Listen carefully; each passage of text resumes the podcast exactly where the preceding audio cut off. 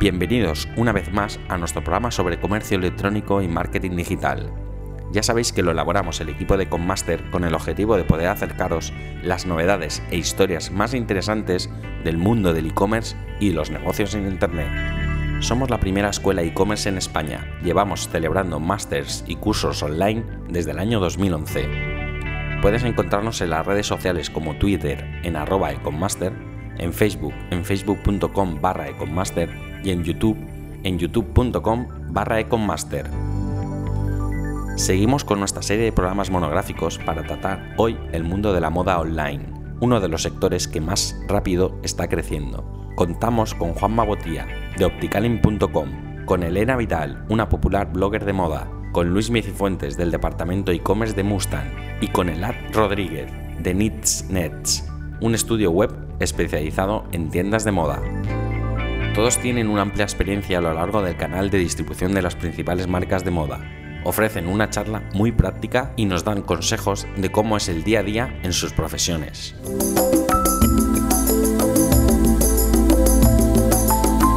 Hola a todos y, gracias por, haberme, por haberme invitado. Mi nombre es Juan Botías y vengo de Opticolin, es una tienda online de óptica. Os voy a situar un poquito para que sepáis de dónde vengo y, qué es lo que hemos hecho hasta ahora. Nosotros venimos del sector de la óptica desde, desde siempre, de hecho yo me crié en esta óptica y con el paso del tiempo hemos ido creciendo, somos una empresa eh, familiar. Eh, cada vez que, me reúno con gente del comercio electrónico me siento apartado porque todo el mundo habla de startups y nosotros no somos una startup, pero bueno, ahí, seguimos. Y bueno, hemos ido creciendo con el paso del tiempo, hemos ido ampliando el número de, de tiendas. Nosotros venimos del mundo off, por eso os lo he querido contar.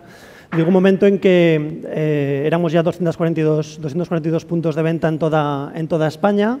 Nuestra empresa Cadena Visual, que es de donde vengo, nos dedicamos a, distribuir producto de óptica, es decir, pues todo lo que os imaginéis, de todas las marcas que os imaginéis.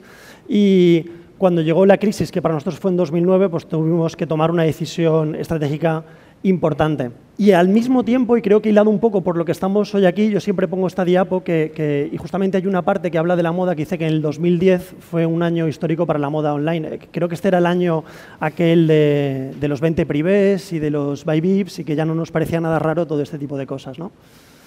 Así que tomamos una decisión importante para nuestra empresa. Somos una empresa que siempre nos hemos dedicado a trabajar con el profesional y decidimos no solamente trabajar con el óptico, sino empezar a vender a, consumidor final, lo cual fue muy, muy importante. Y entonces, ¿hay aquí por algún informático o programador? ¿Sí? ¿Solamente hay uno, dos, tres? Vale. Bueno, pues es como, como hacer obras en casa. Tenéis, es más o menos así. ¿no? A partir de ahí ha sido todo un camino de, de aprendizaje Ah, nos hemos equivocado muchísimo, muchísimo, nos seguimos equivocando y aún así nos invitan a sitios así, así que imaginaos si, lo hiciésemos bien.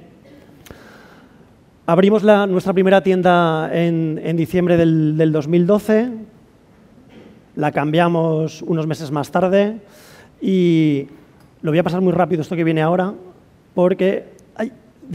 17 de junio. Ah, deberíamos tener ya una, tienda nueva, así que todos los que estéis ahora mismo mirando por qué vais a comprar eh, la tienda en el móvil, veréis que ni siquiera es responsive. Y esto es una de las cosas que, he aprendido durante este tiempo que me gustaría trasladaros. ¿no? Y es que el, proveedor tecnológico, y aquí creo que, tengo uno, yo cuando miro a los programadores los miro a los ojos y, en profundidad. Debe ser un socio, debe ser un socio estratégico. Entonces, quien esté pensando en, abrir un comercio electrónico, que esto lo tenga muy presente porque ha sido uno de, mis fallos. Y, bueno, salvo los de óptica, quieren montar una óptica que espero que se la peguen, eh, todos los demás eh, deberíais hacerlo así. Bueno, os hablo un poquito de Opticolin. En Opticolin somos ópticos, algo muy importante. No somos vendedores de productos, somos vendedores de algo que conocemos, que sabemos, que, lo queremos, que, que lo amamos. ¿no? Ah, y por eso trabajamos eh, muy mucho el, intentar tener un feedback con los, con los clientes. Por ejemplo, tenemos un consultorio online que nos funciona muy bien y que convierte muy bien, porque quien nos hace una pregunta acabamos teniendo relación y, y aquello que perdemos en el mundo off, que es que, que perdemos del mundo off. ¿no? Yo, yo vengo de, trabajar en una tienda y claro, pues mirar la cara a los clientes o tener una conversación o saber qué es lo que necesita en el mundo online es muy complicado. Y con ese tipo de herramientas se pueden, se pueden conseguir, ¿no? intentamos conseguirlo. Uh, bueno, tenemos muchísimos productos de todas las marcas y además en stock. Y esto es un valor fundamental para nosotros. normalmente lo que hacen muchas tiendas online es vender un producto que no tienen, luego lo piden y eso supone pues, que se retrasan los pedidos o que no está conforme debería, ¿no? porque el cliente cada vez y, tal como nos está enseñando Amazon, lo quiere para allá. Si puede ser, compráis una gafa de sol y lo queréis mañana por la tarde. Bueno, pues tratamos de que sea así. Eh, nuestro objetivo pues, es, estar entre los primeros en España, que ya lo estamos en, estos eh, tres años y, poco, y a partir del año que viene empezaremos a, trabajar bien lo que es internacional, porque por ahora lo que hacen es que nos compran. Vamos a, ser proactivos en la venta a nivel internacional. Y, sí, obviamente creo que cuando he llegado estaban hablando de ¿Cómo eran capaces de comprar en una tienda o en otra si valía un euro menos? Pues sí, es así. Por un euro menos dejan de comprarnos. Así que hemos tomado una decisión y es que siempre vamos a ser los mejores en precio. Y invertimos tiempo en ser los mejores en precio. Tenemos todas las marcas que os podéis imaginar de todos los proveedores principales y esta parte que, es, que es, nuestro día a día. Volviendo un poco a lo que os he dicho de, tener ese feedback de clientes, herramientas como Ecomi que te dicen qué es lo que está pasando para bien o para mal, pues nos ayudan un montón. Hacemos miles de acciones. Hacemos, bueno, miles no, pero muchas, muchas. De hecho, lo que estamos haciendo es aprender sobre, sobre la marcha, ¿no? Y en este tiempo ya hemos visto pues, qué cosas eran útiles y qué cosas no eran útiles para mejorar la conversión o simplemente para fidelizar, que es algo de lo que han estado hablando aquí y que es fundamental. Todo el mundo buscamos que vuelva a comprar el comprador online y el comprador online creo que no es nada fiel, es bastante menos fiel que el de, que el de off, entonces es importante. Hacemos todo tipo de acciones. Y hacemos acciones como esta, por poneros un ejemplo. ¿no? Ah, trabajamos Twitter y si vemos a alguien que está ah, hablando de nuestro producto, pues intentamos interaccionar. En este caso, pues Sandra Barquillo se puso contentísima y es una clienta nuestra. Estaba hablando de, de lentes de contacto, ¿lo veis? Sí, sí, sí. Okay. Bueno, y por eso algo que hemos aprendido cuando empezamos teníamos conocimiento de unas cosas, pero lo que sabemos ahora que tenemos un cierto volumen de venta y que, tenemos ya una empresa consolidada es que la atención al cliente se ha convertido en uno de los pilares nuestros para poder crecer. Es el aprendizaje de este verano. ¿eh? Ha sido que la atención al cliente era fundamental. Se habla poco de la atención al cliente en e-commerce, creo yo, y, me parece que es algo importantísimo. Y sobre todo, y, ya para cerrar, tener actitud. Nosotros siempre estamos mejorando. Y os pongo un ejemplo. Y esto es algo que nos encontramos todos los días, ¿no? los, que, los que estamos en empresa o los que no estamos en empresa. Dice, yo envío un email porque estamos mejorando las cajas de envío de cartón. Esto es de hace, de relativamente poco tiempo. Ah, como nosotros vendemos el mismo producto que vende todo el mundo, pues lo que intentamos es dar un salto y, dar más valor a través del producto formal. ¿no? El producto formal, pues por ejemplo, una caja que sea más bonita o que tenga un regalo dentro. Bueno, pues una de las cosas que quisimos mejorar fueron las cajas y entonces, bueno, pues uno de los proveedores con los que intentamos trabajar, le pedimos cajas y le dimos una explicación Ah, lo firmé yo porque yo estoy muy, ah, vamos, eh, en casi todas las cosas eh, participo porque entiendo que es como, se debe hacer. Y Abelardo San Martín nos contesta, buenas tardes Juan, lo sentimos, pero este tipo de cajas no las podemos fabricar, sin más. Esto es algo que si hiciésemos en el, en el online de forma habitual, pues poco tendríamos que hacer. La actitud es importantísima, ¿no? No sé quién está hablando también de vender o no vender, aquí se vende lo que sea, como sea, de la forma que sea, aunque sea online. Y nada, esta es, esta es mi parte, gracias, dejo a mis compañeros. Mi presentación va a tratar un poco del tema blog de moda, los bloggers y cómo las tiendas online, los e-commerce, podemos utilizarlo para, eh, para, nuestro beneficio, para generar más ventas, más conversiones. Primero de todo, quería comentaros eh, la importancia que tiene un blogger de moda. Es, realmente es una herramienta de comunicación muy potente. ¿Y por qué queremos contar con un bloguero? ¿Por qué? Porque conoce el mercado mejor que muchos otros medios. Los bloggers están cada día empapándose de todo tipo de información, de todo tipo de marcas. Creo que son las personas más indicadas para poder hablar de una marca. Además de ello, si lo sabemos hacer bien, es una forma barata de conseguir conversiones, si lo sabemos hacer bien también. Ahora el mundo blogger está un poco... Está un poco... Perdona te las paso pues yo si quieres. Sí, si no te importa. Ha habido como una burbuja, estábamos hablándolo antes, que el mundo blogger está, pues se, se nos ha venido un poco a la cabeza el tema precio, el tema profesionalización y, bueno, si queréis empezamos. Pues si yo tuviese una tienda de moda, ¿en qué tipo de blogger me, me fijaría a la hora de realizar cualquier actividad o cualquier actividad promocional? Eh, lo primero de todo, un blog, para que sea interesante, tiene que tener un volumen de actualización constante. Quiere decir que no hace falta que publiques todos los días, pero puedes publicar tres veces a la semana, dos veces a la semana, que mm, tenga un volumen de actualización. También que tenga contenido propio. Esto las marcas lo valoran mucho, lo valoramos mucho. Que ese contenido que tú crees sea escrito por la persona, que no hayan copiado de otro sitio, que sea un blog también rico en información propia de la persona, porque realmente eso es lo que quiere el lector. Las imágenes, por supuesto, que sean de calidad. Ahora es verdad que los teléfonos móviles hacen unas imágenes muy buenas, pero es un tema que no se suele cuidar mucho los blogs y yo siempre animo a, que lo cuiden mucho. Otro punto interesante que nos puede interesar es la colaboración con otras marcas de la competencia o del sector. A lo mejor nos interesa un tipo de, blogger o de bloguero que no haya colaborado con ninguna marca, va a ser más complicado para que darle como ese protagonismo a, nuestra marca. Pero a lo mejor también nos puede interesar eh, un bloguero que haya colaborado con marca de la competencia, porque ahí ya podemos ver qué tipo de acciones está haciendo, cómo colabora, cómo trabaja, qué tal son las fotografías, qué tal es el texto. Y, y, bueno, otra parte creo que es fundamental es el número de seguidores en redes sociales, número de comentarios, en cuántas redes sociales está, si pues vamos, ver un poquito las estadísticas. También hay algunos programas que nos permiten ver, como Simras, que lo estamos viendo aquí en el Congreso, el tráfico de cada blog, pues ahí pues nosotros tenemos, podemos jugar con eso para ver, esta, este tipo de visitas me interesan, este no, porque muchas veces pedimos visitas a los blogs y todos las agrandamos, lógicamente, pero es interesante nosotros también tener un control sobre ese tipo de blogs. Y luego, fundamentalmente, que comparta la filosofía de la marca. Si tenemos una tienda online gótica, nos va a interesar un blogger, un bloguero pues, que lleve piercings, que lleve tatuajes. No, por ejemplo, esta chica que tenemos aquí, porque podría ser interesante, pero no va a empatizar tanto con, con los clientes que tengamos. Bueno, una vez ya tenemos seleccionado, hemos hecho nuestro pequeño calendario de qué tipo de blogs nos gustan, hemos medido un poco de el tema de imágenes, lo que más nos puede interesar, cómo contactar con él. Este es un tema que me preguntan muchísimo. La gente no sabe cómo contactar con un blogger para que le haga caso. ¿Por qué? Porque hay mucho spam hoy en día, entonces sí que es verdad que se nos ha subido un poco la cabeza. Estamos, mm, nos creemos que somos las reinas del mambo y que, que, bueno, que allá por donde vamos tienen que besarnos, eh, donde pisemos tienen que besarlo. Pero es, es, una realidad, si queremos colaborar con ese tipo de gente tenemos que tenerlo en cuenta. A la hora de contactar con un bloguero, una bloguera, lo más importante es mandar un email. El email, mucha gente me dice, ¿dónde está el email?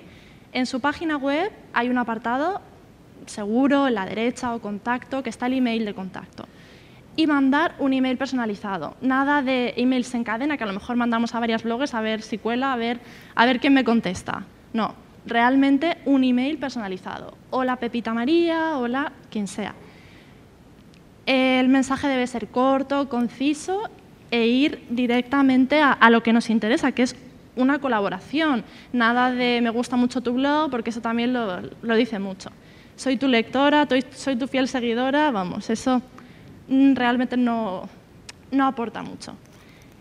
Un email corto que diga qué es lo que quieres, que des una pequeña información de tu empresa, si puedes aportar un enlace para que la persona pueda ver un poquito qué productos tienes, qué, qué puedes ofrecerle tú a ello, también es interesante. Tipo notas de prensa, eh, nuevas colecciones o lo que sea, lo podéis adjuntar en el correo y, fundamental, los datos de contacto de la persona que se va a hacer cargo de la colaboración. Pues Pepito Martínez, em, director de no sé qué, de no sé cuántos. Vale, una vez que ya tenemos elegido el bloguero que queremos, que ya hemos contactado con él, tenemos que tener en cuenta los tipos de colaboración que podemos tener con cada blogger. Y esto es muy importante porque hay muchos blogueros, hay muchos bloggers que ya ellos tienen una tarifa de precios y os mandan el tipo de acciones que, pueden hacer. Pero estas son las más generales. Eh, lo que pueden hacer fundamentalmente lo que se busca es un artículo en el blog, sobre todo por el tema del link building, para que también nos posicione a nosotros. También pueden publicar fotos en redes sociales, pueden publicar Facebook, Instagram, Ahora sobre todo el tema, blog, el tema moda se mueve en Instagram. Entonces tenemos Facebook, Instagram, Twitter ya casi menos, cualquier tipo de evento, podéis organizar un evento y invitar a, una base de datos de blogs que tengáis o y hacer un evento invitar a una estrella invitada que sea el bloguero. También con el eh, la afiliación, que se suele hacer bastante, sobre todo lo que son empresas asiáticas, que consiste fundamentalmente en un porcentaje de las ventas que vengan a través de ese blog, pues se lo va a llevar el bloguero. Normalmente es un 5%, que a lo mejor yo no lo veo tan interesante. Y luego también podemos ver la colección cápsula, que esto ya es, vamos, lo mejor de lo mejor. Es, por ejemplo, si tenemos aquí a Mustang y Mustang quiere hacer una colección con la bloguera, no sé, decirme una bloguera que conozcáis. Miranda Makarov. Silvia Navarro, por ejemplo. Mustang quiere hacer una colección con Silvia Navarro, pueden sacar a lo mejor una colección de botines, Mustang y Silvia Navarro. Esa es otra forma que normalmente irán por un porcentaje de ventas, no sé cómo funciona, pero otra forma de colaborar. Eh, entonces, los blogueros, eh, ¿qué se llevan ellos? Pues se llevan, lógicamente, visibilidad. Si colaboras con Mustang, te va a dar, aparte de la visibilidad de tu blog, te va a dar una visibilidad en el blog de Mustang, que eso mucha gente también lo persigue, que os llegarán emails de gente totalmente anónima. Muchos. Muchos, ¿verdad? Pues visibilidad es algo que la gente persigue mucho. La cesión de productos, por ejemplo, hay marcas que tienen un producto luxury, un producto de lujo, que no, no, es interesante para la colaboración regalártelo. Por ejemplo, creo que Virtu tiene unos bolsos que son un bolso de lujo, entonces quizá están entre unos 400 euros más o menos. Pues a lo mejor la bloguera te puede interesar cederle el producto para que se haga las fotos o lo que sea, o lo que sea, perdón, y no realizar lo que es el regalo de productos, que también es muy común, o la remuneración. Puede ser una combinación de varias. Podemos hacer cesión de productos más regalo, perdona, regalo de productos más remuneración, cesión más remuneración. Esto puede ser una combinación, depende del bloguero o, de la persona. Yo he venido a, contaros mi, visión mm, barra misión, que creo que puede ser la visión de todos los que nos dedicamos al e-commerce.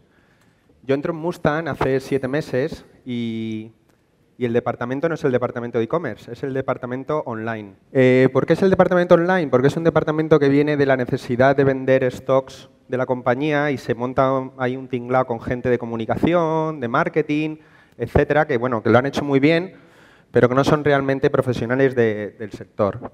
Entonces, lo primero que pienso cuando salgo el primer día de Mustang, que es un día muy ajetreado, muy, con mucho trabajo, mucha, mucha información, etcétera, es tengo que marcar una estrategia en base a esta palabra, en base a online. Entonces llego a mi casa, empiezo a pensar, eh, pienso cómo puedo cambiar la, cultura de la compañía eh, y, la baso en cuatro palabras. ¿no? En cuatro palabras que yo creo que es, mi estrategia de futuro, es lo que yo quiero conseguir en, esta compañía. La primera es conseguir que, el online desaparezca de, la compañía, nada más que, que continúe lo que es la atención online pero que nuestro departamento sea el departamento de e-commerce. ¿vale? Entonces, empiezo a propulsar esta palabra en alta dirección, eh, aún el presidente cuando muchas veces me dice, Luis, mira, online no habéis puesto, Pascual, que no es online, que es, eh, perdón, e-commerce, tal. Eh, entonces, esto es lo que me lleva siete meses. Ahora todo el mundo en, Mustang creo que le llama e-commerce. Aquí tengo algunos compañeros y yo creo que, que ya más o menos han comulgado con, con el dicho. Y entonces sigo pensando y digo, bueno, pues después del e-commerce, ¿qué es lo que, lo que tiene que venir? Pues eh, está clarísimo. Eh, por las mañanas cuando llego a la oficina y, enciendo el Google Analytics y veo que hay 100 personas conectadas a la tienda de Mustang o de 67 o de María Mare, nosotros tenemos varias marcas, veo que hay 100 personas conectadas en ese momento a la tienda y que 50 eh, lo hacen a través del móvil y nuestras tiendas no están preparadas, no son responsive y, hostia, lo primero que pienso es cuántas ventas estaremos perdiendo por no tener las tiendas móvil, las tiendas responsive. Entonces, me imagino Mustang dentro de un año que seremos el departamento M-Commerce. ¿Vale? Entonces, bueno, pues eh, yo creo que esta eh, no es el último paso. Sigo pensando y digo, ostras, Después de, del e-commerce, eh, ¿cuál será, eh, ¿cómo quiero que le llamen a mi departamento?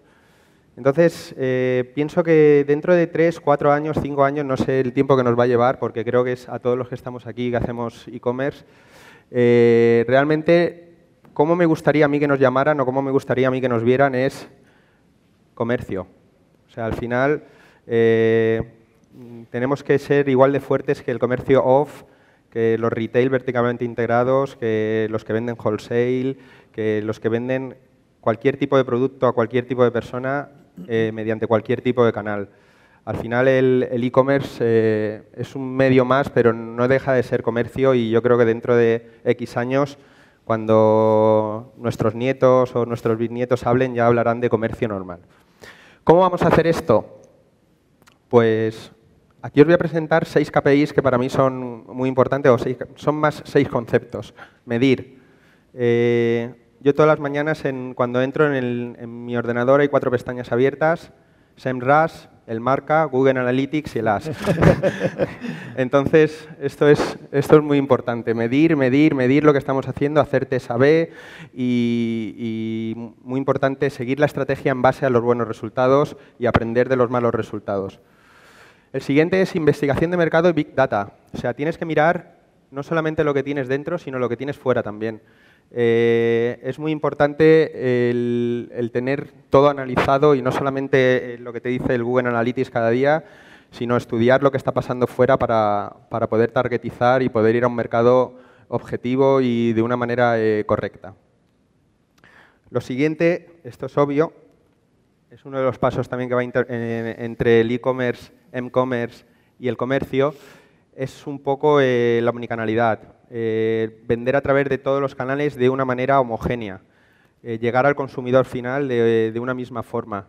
No solamente que te vean en el e-commerce de una forma, que te vean a través de una tienda wholesale que va a comprar Mustang o cualquiera de las marcas de otra, o que, por ejemplo, el día del Black Friday tú tengas una promoción y tu compañero de retail tenga otra. Esto es un caso que se da mucho y que aún tenemos que trabajar mucho para, mejorar.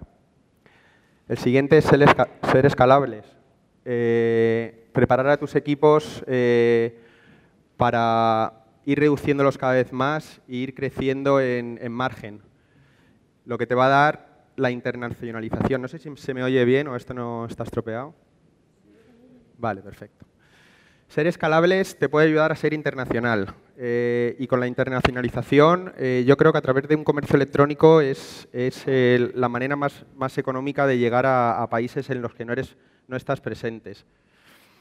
Y por último, eh, y es lo más importante para mí, es la integración, colaboración y sinergias entre todas las partes de la compañía para ser comercio es importante integrarte con los demás canales de, la compañía, con los servicios generales, etcétera. Y bueno, yo creo que he sido breve, pero os quería contar, os quería contar esto. Nosotros somos Business Studios, que eh, nos dedicamos, llevamos 10 años como empresa, somos fabricantes, somos desarrolladores. mi equipo está formado por 22 frikis de, la computación.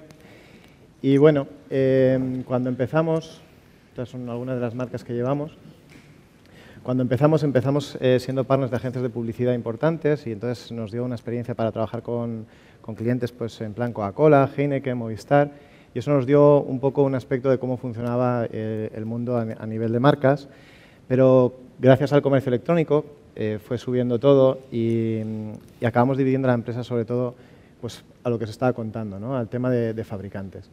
Nuestra filosofía de trabajo, como decía Juan, era que mm, ser el partner tecnológico, el socio tecnológico de, las empresas, de las marcas, para que se sientan seguros en la parte del comercio electrónico. Ya no tanto qué plataforma cojo, sino tener un consultor tecnológico que te ayude a, crecer y, mejorar sobre todo en ventas, porque pensamos que la tecnología es parte de, esa unidad de negocio.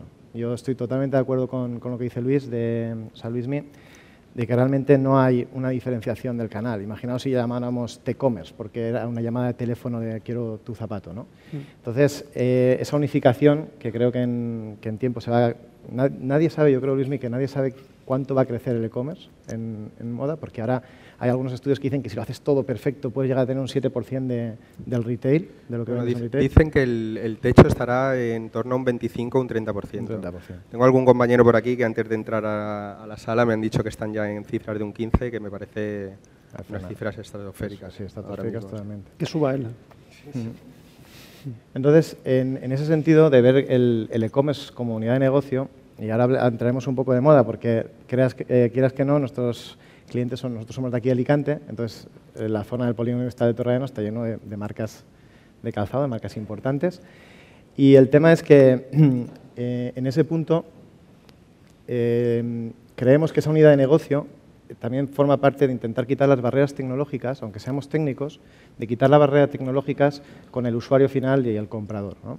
lo que hablábamos antes. Antes estaban diciendo en la, en la charla de alimentación el problema que le veían a los gastos de envío. ¿no? Nosotros el gasto de envío, el problema que vemos es que el consumidor no está acostumbrado a pagar en, una tienda física un gasto de envío, con lo cual ya no es tanto si le sale más barato o menos barato en conjunto, sino es un tema de que le molesta que tener que pagar por algo que no suele pagar.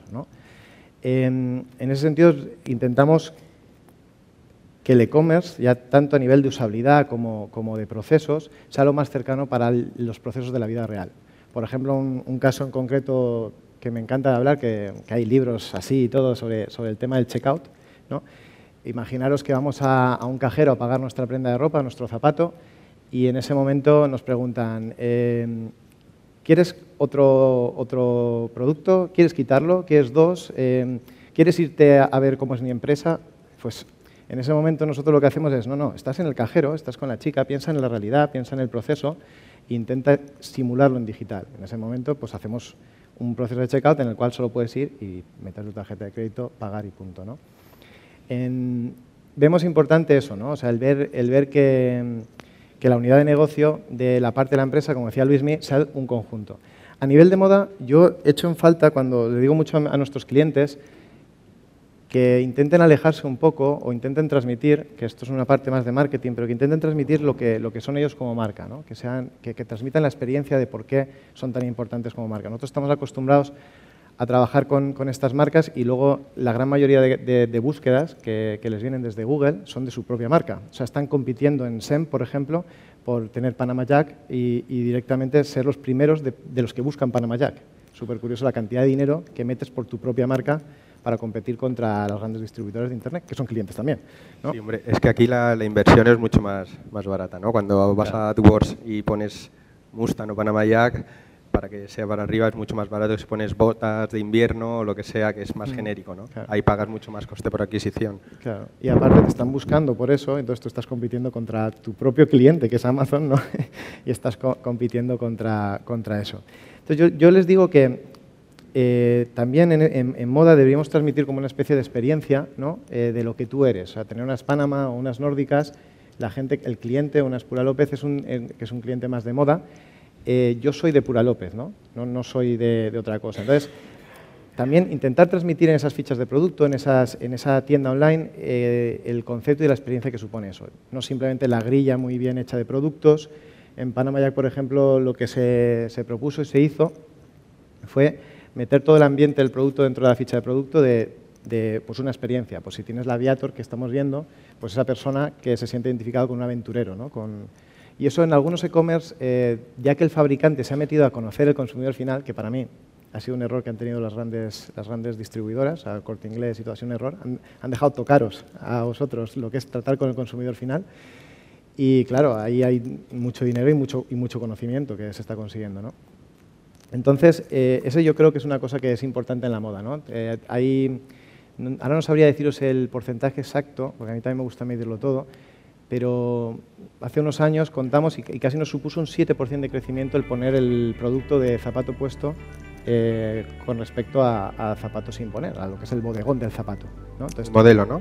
Sí, poner el modelo, incluso nos dimos cuenta que era mejor poner un modelo que no fuera el modelo que, tú te sintieras identificado, ¿sabes? Que no fuera el modelo de campaña de publicidad, sino que te veas tú reflejado como que eres la persona que estás llevando esas, esas